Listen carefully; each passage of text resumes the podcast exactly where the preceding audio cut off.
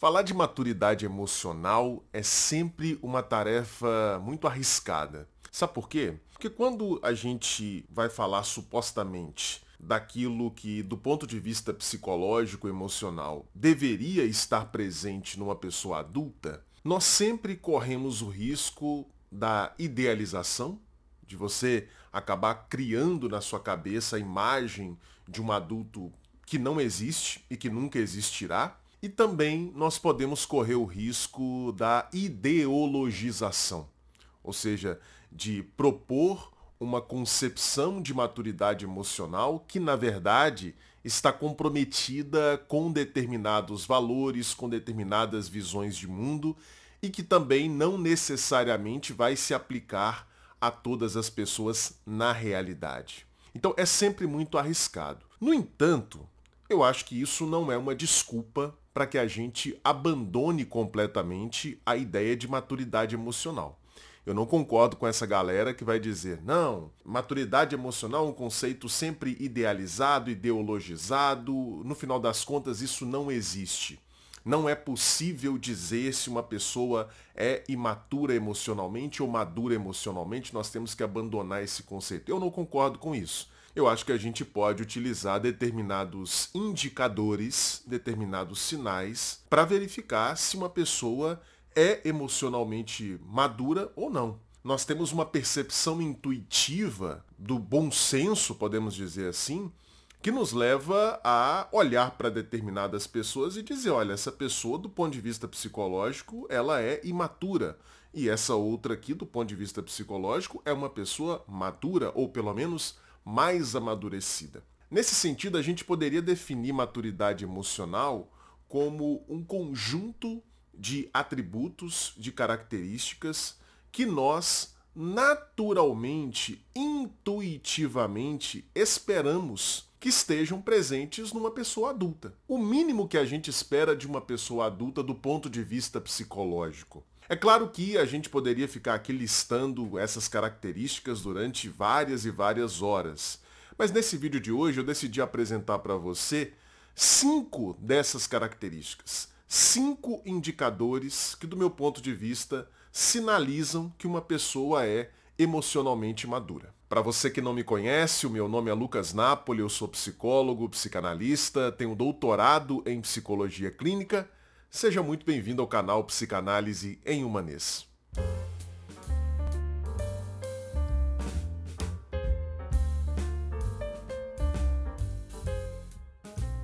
O primeiro indicador de maturidade emocional que eu citaria aqui para vocês é a tolerância a frustrações e contrariedades. Ao longo desse vídeo, eu vou sempre apresentar esses indicadores para vocês, fazendo uma comparação entre o que a gente espera que aconteça na idade adulta e o que a gente tolera, suporta, entende que aconteça na infância ou na adolescência. Quando um bebê está se sentindo com fome, por exemplo, o que, que ele faz? Esse bebê chora, não é verdade? E é assim que a criança se comporta quando ela experimenta frustrações. Uma criança saudável tem muita dificuldade para tolerar frustrações. Isso porque aquela experiência de não ter o seu desejo ou a sua necessidade atendida é muito angustiante para a criança. Ela ainda não possui um eu suficientemente forte para suportar o peso emocional, por exemplo, de ficar com fome. É por isso que o bebê não fica com fome e simplesmente espera a mãe chegar com o seio para alimentá-lo. Ele chora. O choro, é claro que ao longo do desenvolvimento ele vai adquirindo uma função de apelo para a mãe. O bebê vai entendendo que chorar é um comportamento que leva a mãe a vir até ele e oferecer o seio. É claro que o choro vai adquirindo essa função. No entanto, o choro também e originalmente é uma forma de expressão do desconforto que a criança está vivenciando pelo fato de estar tá com fome. Mais à frente no desenvolvimento, o que, é que muitas crianças vão fazer e é normal que a criança faça? Pirraça, birra. A criança de repente está lá no supermercado com a mãe e ela deseja que a mãe compre aquele biscoito recheado e a mãe diz: Não, hoje nós não vamos levar esse biscoito, seja porque não tem dinheiro, seja porque a mãe não quer dar aquele tipo de comida que faz mal à saúde para a criança. E a criança vai lá e fala: Não, mas eu quero, mamãe, eu quero. E a mãe fala que não vai dar e a criança faz pirraça. É normal que as crianças façam pirraça. Porque é muito difícil para a criança do ponto de vista emocional, suportar o desconforto da frustração, suportar a dor, o sofrimento da frustração. Mas o que, que nós esperamos que aconteça com um adulto? Ora, a gente espera que um adulto seja capaz de suportar isso. A gente espera que um adulto seja capaz, diante de uma frustração, de se consolar por conta daquela contrariedade ou buscar algum tipo de compensação, algum tipo de substituição por aquilo que ele não obteve. Ou, se a frustração for temporária, a gente espera que o adulto seja capaz de esperar, de aguardar até que ele possa satisfazer o seu desejo. Então, nesse sentido, tolerar frustrações e contrariedades sem se desesperar, sem fazer pirraça, é uma característica que inegavelmente precisa estar presente numa pessoa adulta. É por isso que a gente pode entender, por exemplo, esses caras que não aceitam o fim do relacionamento e agridem as suas parceiras, ou às vezes até matam as suas parceiras. A gente pode entender esse tipo de comportamento como fundamentalmente fruto de uma imaturidade emocional. O sujeito não consegue tolerar o fato de que a sua parceira não queira mais ficar com ele. E aí então ele decide fazer alguma coisa contra ela. Como se estivesse dizendo, se você não ficar comigo, você não vai ficar mais com ninguém.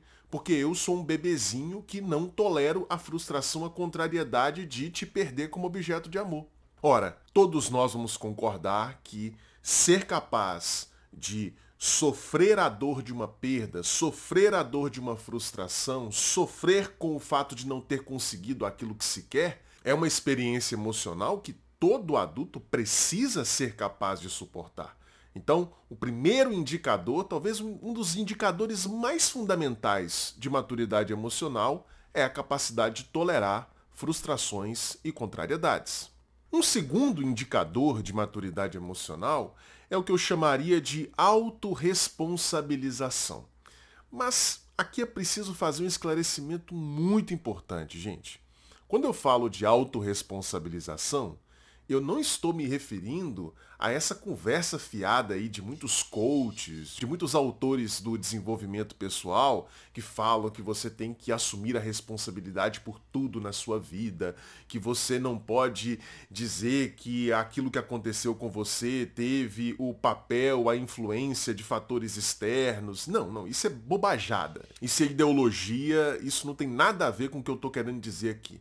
Quando eu falo de autorresponsabilização, eu estou falando da capacidade de assumir a responsabilidade por atos, por comportamentos que de fato foram causados majoritariamente ou integralmente por você. Então, por exemplo, o sujeito foi lá e pulou a cerca. Ele está num relacionamento e ele traiu a sua parceira. O que que significa, nesse caso, uma atitude de autorresponsabilização. Significa esse sujeito ser capaz de chegar para sua parceira, caso ela descubra aí a traição, e assumir a responsabilidade. Não, fiz mesmo, é, entendo que é uma coisa errada, mas fui eu mesmo que fiz aquilo e assumo a responsabilidade pelos meus atos. É o que se espera de uma pessoa adulta. O oposto disso, o oposto de autorresponsabilização, seria esse sujeito chegar e dizer assim, não, mas é porque a pessoa me deu tanta bola, me deu tanto mole, essa mulher me seduziu, é porque você não me dá carinho suficiente, você não transa comigo o suficiente, é porque eu sou homem, sabe? Aí tenho a minha testosterona, os meus hormônios, e pelo fato de eu ser homem eu acabei traindo. Essa é a postura de não autorresponsabilização. É quando o sujeito, ao invés de assumir a responsabilidade pela sua conduta, ele joga essa responsabilidade, ele terceiriza essa responsabilidade para fatores externos. Um adulto deveria ser capaz de assumir a responsabilidade pelos seus atos. Isso é o que não acontece com as crianças. Frequentemente as crianças não conseguem suportar o peso da responsabilidade, o peso da culpa por terem feito coisas que elas sabem que são erradas ou que elas descobrem que são erradas. Então o que a criança faz com muita frequência? Ela joga a culpa no outro. É muito comum a criança dizer, foi ele que começou. Ah não, não fui eu, foi ele. É muito comum a criança fazer isso porque é difícil para ela suportar a culpa.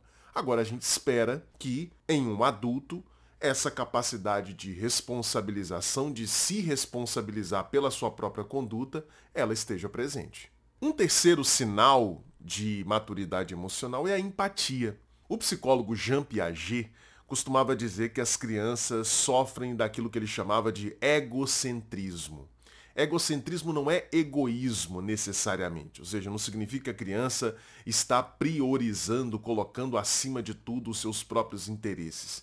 Significa que a criança enxerga a realidade, enxerga a vida exclusivamente a partir do seu próprio ponto de vista. Ela vai perdendo isso ao longo do desenvolvimento, a gente espera que ela vá perdendo isso, mas originalmente, inicialmente, a criança tende a enxergar o mundo apenas do seu próprio ponto de vista. E ele descobriu isso apresentando determinados problemas lógicos para crianças resolverem, em que elas precisariam, para resolver o problema, se colocar no lugar de outra pessoa.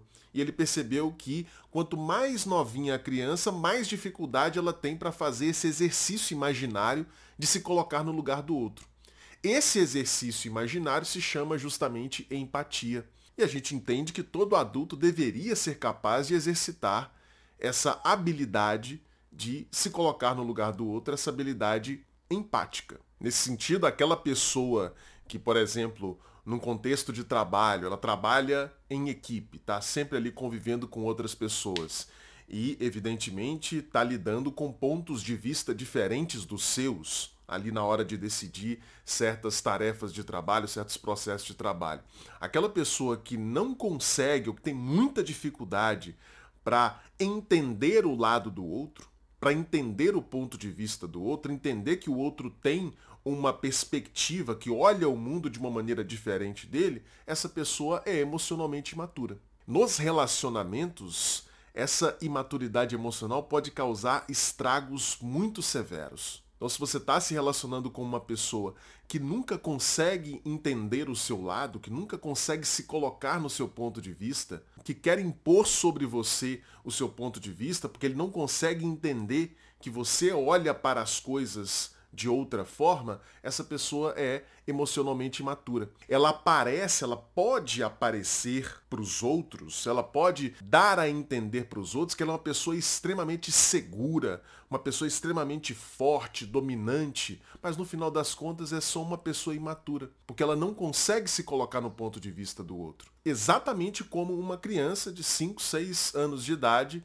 que não consegue imaginar como é que o coleguinha se comportaria naquela mesma situação. E por falar nessa capacidade de se colocar no lugar do outro, um quarto sinal, um quarto indicador de maturidade emocional que eu apresentaria para vocês é a capacidade de negociar em situações de conflito. Frequentemente o que nós vemos as crianças fazendo quando elas estão enfrentando situações de conflito com seus pais é o quê? É o emburrar. Já viram criança emburrada? A criança vai para um canto e ela fica emburrada com os braços cruzados, olhando para baixo com cara de brava. Ela fica emburrada quando ela enfrenta uma situação de conflito que ela não consegue resolver com os seus pais, então ela vai para o canto e fica emburrada, fica chateada. Na idade adulta, o que se espera é que o sujeito não faça isso. Mas muitos adultos fazem. Muitos adultos, diante de situações de conflito, por exemplo em relacionamentos, ao invés de conversarem, de argumentarem, de se colocar no lugar do outro, entender o ponto de vista do outro e a partir desse entendimento trazer argumentos, trazer outras perspectivas e chegarem a um acordo, há muitas pessoas que simplesmente emburram. ficam lá no canto, saem batendo porta, saem de casa, ao invés de conversarem. Às vezes não vai ser possível entrar em acordo, mas a capacidade de negociar, de apresentar pontos de vista diferentes, de confrontar os diferentes pontos de vista, é absolutamente necessária na vida adulta. Pense, por exemplo, no ambiente de trabalho. De repente você tem uma perspectiva e o seu chefe tem uma perspectiva diferente. Ora, faz parte da idade adulta, faz parte da maturidade ser capaz de chegar para essa pessoa e apresentar o seu ponto de vista, apresentar as suas argumentações, ouvir o lado da pessoa e tentar chegar a uma situação que fique bom para ambas as partes. A capacidade de negociação é absolutamente fundamental na idade adulta e é uma capacidade que a gente não espera mesmo que esteja muito presente na infância, até por conta da falta de repertório da criança. A criança está se habituando à linguagem, está internalizando a linguagem, a criança está internalizando as estratégias discursivas, então ela não tem de fato muito repertório para conseguir lidar com situações de conflito pela via da argumentação. Então a gente compreende uma criança que fica emburrada quando não consegue aquilo que quer. Agora, um adulto que fica emburrado, um adulto que não consegue conversar, que não consegue apresentar os seus pontos de vista, um adulto que não consegue olhar para o lado do outro e tentar, a partir da perspectiva do outro, chegar àquilo que ele deseja, um adulto que não consegue fazer isso, de fato, não está fazendo jus à sua condição adulta. Nós esperamos que esse sujeito tenha desenvolvido essa capacidade, tenha esse repertório suficiente para fazer isso. E o quinto indicador, o quinto sinal de maturidade emocional que eu apresentaria para vocês é o autocontrole. Por que, que os pais impõem sobre as crianças, e isso é necessário, por que, que os pais impõem para as crianças determinadas regras muito bem estabelecidas em relação aos comportamentos, em relação ao que pode e o que não pode? Por que, que os pais fazem isso? Justamente porque eles intuem, ninguém precisa ensinar isso para os pais, eles sabem isso intuitivamente, eles intuem que a criança não é capaz de controlar o seu próprio comportamento. Então, se eles não colocarem determinadas regras, se eles não deixarem, por exemplo, os doces escondidos, se eles não tirarem do alcance da criança determinadas coisas, a criança por si só, ela não será capaz de se gerenciar e evitar comer determinadas coisas, evitar pegar determinados objetos, a criança não vai conseguir fazer isso. Por quê? Porque a criança ainda não tem um eu suficientemente forte, suficientemente desenvolvido para ser capaz de se controlar, de se regular, de se gerenciar. Ora, nós esperamos que um adulto tenha desenvolvido essa capacidade. Então nós esperamos que um adulto não precise de regras estabelecidas, rígidas, para que ele possa evitar fazer certas coisas, para que ele possa evitar pegar determinados objetos. A gente espera que um adulto seja capaz de ele mesmo se gerenciar, se controlar, evitar ceder completamente aos seus impulsos de maneira completamente automática e direta. A gente entende que o adulto deveria ser capaz de fazer esse processo de autocontrole e de autodomínio. Infelizmente, nós vivemos hoje numa cultura que não nos incentiva a exercitar esse autocontrole. Pelo contrário, nós temos uma cultura hoje que nos incentiva a darmos vazão direta, imediata, sem qualquer tipo de gerenciamento a todos os nossos desejos, a todos os nossos impulsos. Porque isso vende, gente, isso dá dinheiro. Uma pessoa que se entrega completamente aos seus impulsos de maneira irracional, de maneira não controlada, ela gasta muito mais do que uma pessoa que é capaz de gerenciar, que é capaz de esperar, de poupar antes de adquirir. Essa pessoa mais controlada, que é o que se espera de uma pessoa adulta, essa pessoa gasta menos. Então é natural que no contexto socioeconômico em que a gente vive, a tendência de se entregar completamente aos desejos e impulsos, ela seja estimulada pela cultura. Faz todo o sentido. Não por acaso nós temos a ascensão nesses últimos anos, nessas últimas décadas, dos profissionais de coaching. E não o coaching tradicional, restrito às questões de trabalho, às questões profissionais mas os chamados life coaches, os coaches de nutrição, os coaches de atividade física. Qual que é o papel, no final das contas, dos coaches? esses coaches de nutrição, de atividade física, etc. No final das contas, esse profissional vai fazer com o sujeito o mesmo papel que os pais fazem com a criança um papel de controle. Olha, não faça isso, você precisa fazer tal coisa. O coach vai funcionar quase como se fosse um, um pai ali daquele sujeito para controlar o comportamento dele, já que ele por si só não consegue controlar. Como ele não dá conta, por exemplo, de evitar comer certas coisas, de comer de maneira saudável, como ele não tem esse autocontrole, ele precisa de uma outra pessoa que fique ali monitorando, uma pessoa para quem ele precisa entregar resultados, uma pessoa que o avalie, uma pessoa que esteja supervisionando a sua conduta. Ele precisa dessa pessoa que faz um papel paterno aí para dar conta de organizar a sua vida, porque ele próprio não consegue fazer isso. Então o que você está percebendo é que a cultura contemporânea nos incentiva a sermos emocionalmente imaturos. Ah, Lucas, beleza. Eu entendo e concordo que esses indicadores que você apresentou de fato sinalizam que uma pessoa é emocionalmente madura. Mas eu confesso para você que eu não tenho algumas dessas características. E aí? O que, é que eu faço? Né, como é que eu faço para desenvolver essas características? Como é que eu faço para amadurecer, para me tornar uma pessoa mais emocionalmente madura? Olha, a única tecnologia que eu conheço e que de fato funciona para ajudar as pessoas a se tornarem mais emocionalmente maduras chama-se psicoterapia. E mais especificamente, psicoterapia psicanalítica. Então a recomendação que eu daria para você que observou essas características que eu descrevi e pensou, puxa, eu acho que eu não, eu não tenho a capacidade de negociar em situações de conflito. Eu acho que eu não tolero bem frustrações.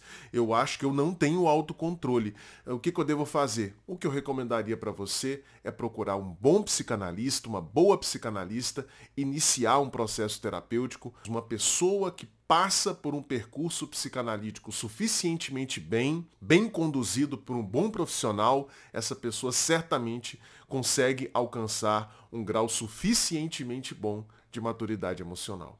Bom, se você quiser explorar um pouco mais as nuances dessa noção de maturidade emocional, eu vou indicar para você uma aula especial que nós temos lá na Confraria Analítica da série Lendo Klein. Nessa série a gente pega trechos de textos de obras da Melanie Klein e vai comentando esses textos linha a linha. E na segunda aula da série Lendo Klein, eu falo justamente sobre a concepção de maturidade emocional da Melanie Klein. Então, se você quer explorar um pouco mais esse tema, ver outras perspectivas a respeito dele, eu recomendo para você essa aula especial lá da Confraria. Ah, você não conhece a Confraria Analítica? A confraria é a minha escola de formação teórica em psicanálise. Participando da confraria analítica, você ganha acesso a mais de 300 horas de aulas já disponíveis e a duas aulas novas toda semana. Uma aula ao vivo que acontece toda segunda-feira às 8 horas da noite. Essas aulas ao vivo ficam todas gravadas na nossa plataforma e tem mais uma aula gravada um pouco mais curta que é publicada toda sexta-feira sobre algum tema, algum tópico, algum conceito psicanalítico importante. Para você ter acesso a todo esse material, você não vai precisar investir milhares de reais como a gente vê em outros cursos por aí. Nada disso. Você vai pagar apenas uma mensalidade no valor de R$ 49,99 por mês. Todo mês R$ 49,99. Mas se você preferir, você já pode fazer uma assinatura válida por um ano no valor de R$ 497. O link para fazer a sua assinatura da confraria está aqui na descrição, é o primeiro link da descrição. E antes de terminar esse vídeo, deixa eu falar rapidinho para você sobre os meus dois e-books. O primeiro deles se chama O que um psicanalista faz, em que eu explico de maneira rápida, simples, didática, o que, que acontece no consultório de psicanálise. E o segundo e-book se chama Psicanálise em Humanês. 16 conceitos psicanalíticos cruciais explicados de maneira fácil, clara e didática. Esse segundo e-book é praticamente um mini curso de introdução à teoria psicanalítica em formato de texto. Para ter acesso a esses dois livros digitais, é só clicar nos links que estarão aqui na descrição também.